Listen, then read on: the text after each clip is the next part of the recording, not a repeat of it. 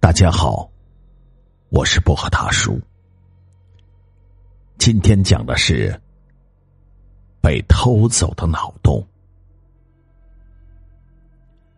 那个人又来了。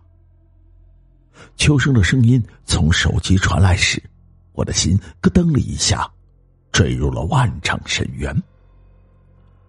秋生追问：“你在笔记本上写的那个故事？”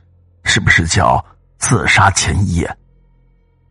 我忙拿起床头柜上放着记录小说灵感的日记本，翻到了三天前我写下的那篇日记，标题赫然是“自杀前一夜”。八月二十八日，异口同声说出这个数字时，我头皮发麻，浑身发凉。我写下这篇日记的时间为八月二十八日，而对方提交稿子的时间也是八月二十八日。秋生有些抱歉的说：“安阳，我为之前所说的话道歉。我现在相信你没有抄袭。”我苦涩一笑，看着镜子里失魂落魄的自己。我叫安阳。今年二十六岁，三年前开始从事全职写作。就在半个月前，我的编辑秋生找上门来，义正言辞的告诉我：“安阳，我不能再包庇你抄袭了。”听见“抄袭”这两个字，我拍案而起：“王八蛋才抄袭呢！”秋生将他整理好的一堆文件扔到了我的面前。从六月份你的第一篇稿子，到七月的稿子都在这里。第一篇稿子我就看出你抄袭了无名氏，念在你触犯的份上，没有报告给主编。但是，这对别人来说不公平。我对比了我和无名氏的这四篇稿子，除去标题和人物的名字不同，其他几乎是一模一样。我将文件推向了秋生，怒不可遏的吼道：“这个人简直就是不要脸的照抄啊！你应该马上去处罚他，而不是来质问我。”秋生指了一指文件上的日期：“你看清楚，他的每一篇稿子提交的时间都比你早两天。”瞬间，我的脑子一片空白。我成了自己最为唾弃的抄袭者。你相信吗？这世界上会有人偷走你脑子里的灵感，写成一篇篇小说，以他的名义发表，侵占原本属于你的东西？也许你不会相信这匪夷所思的事情，可是现在它确确实实发生在我的身上。我将这个事情告诉了秋生的时候，他就像看精神病一样看着我说：“哎呀，你是不是脑子写出毛病了？这样吧，如果你实在不相信我，可以来我家住几天，就当着你的面写一篇稿子。”与秋生告别后，我走在大街上。一遍遍回忆着这些天发生的诡异事情，我总感觉我的家里有另一个人，我看不见他，他却在暗中注视着我，而现在他已经开始偷吃我的灵感。我买了一个摄像头装在床头，摄像头正对过去，刚好可以看见我在电脑前的一切。我每天会在这里记录下最新的灵感。等到两天后，我会把这些灵感写成小说，交给秋生。也许正是这两天的时间，让那个灵感小偷钻了空子。既然这样，那我就不再记录灵感，直接写成小说给秋生看。为了保证睡觉时能够随时注意到房间里的动静，晚上入睡前我没有吃在药店买的安眠药。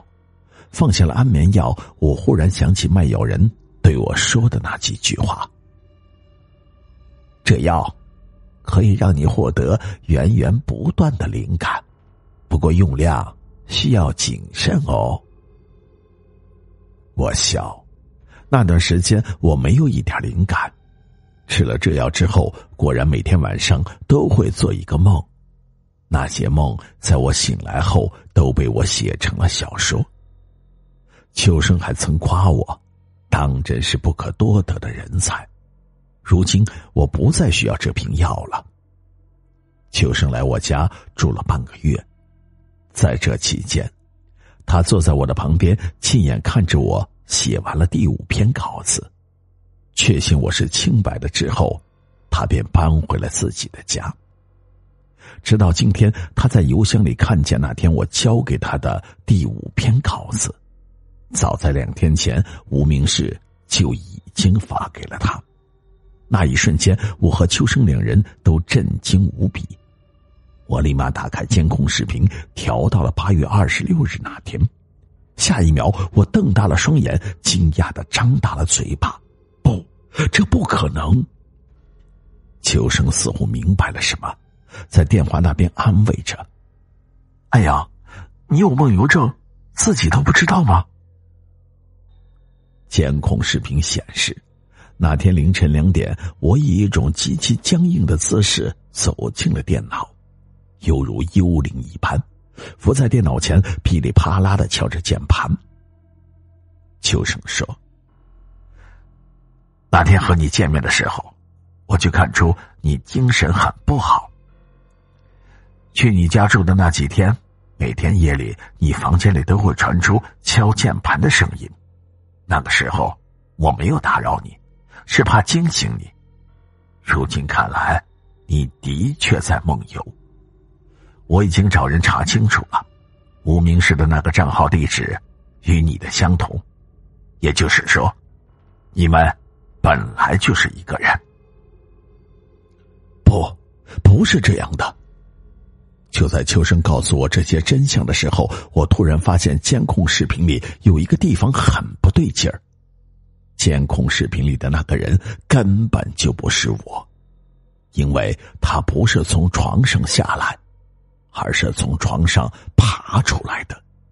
他以一种特别怪异的姿势，像一条蠕动的虫子，慢慢的从床下爬出来，再站起来，最后出现在摄像头下，成为我走向电脑前。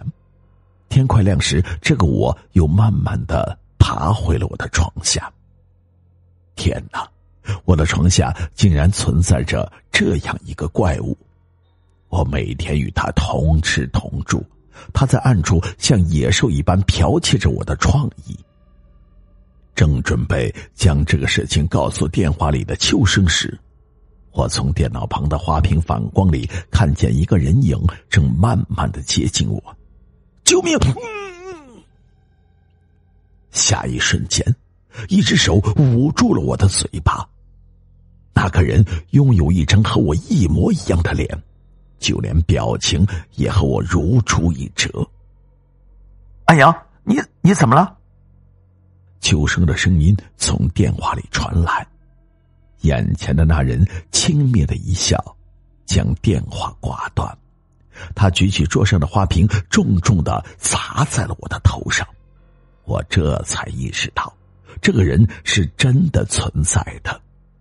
他大声的问道。为什么不肯继续吃药？桌上的药还有两颗，为什么不愿意继续吃了？半年前，我因失眠而写不出好的作品，去了一家药铺，老板给我推荐了这瓶药。在那之后，秋生几乎每隔两天就会收到我的稿子。他果然是这个药饲养出来的灵感。花瓶再次砸在我头上时，我的眼睛已经睁不开了。你放心，这世上不会有人知道我们的秘密。我会永远的代替你的存在，因为我才是你真正的灵感。而现在，我可以摆脱灵感这个姓名，成为真正的你。两个月后，秋生看完我的稿子，对我开心的说道：“哎呀，太精彩了！灵感居然可以取代人，你竟然让我在小说里客串了一次！”嗨，我食指如飞的回复他的信息：“喜欢吗？喜欢。”隔了一会儿，秋生问我：“哎呀，你的梦游症好了吗？”我转过头看了一下床下，那里十分干净。当然，我肯定的说：“我会带来更好、更完美的作品。”毕竟，这个世上不会有人在意写作的人究竟是谁。他们只想看见最好的故事、最精彩的人生。谁又会在意屏幕对面食指如飞的究竟是人还是灵感？而我十分喜欢这具身体，阳光照射在身上的感觉真好。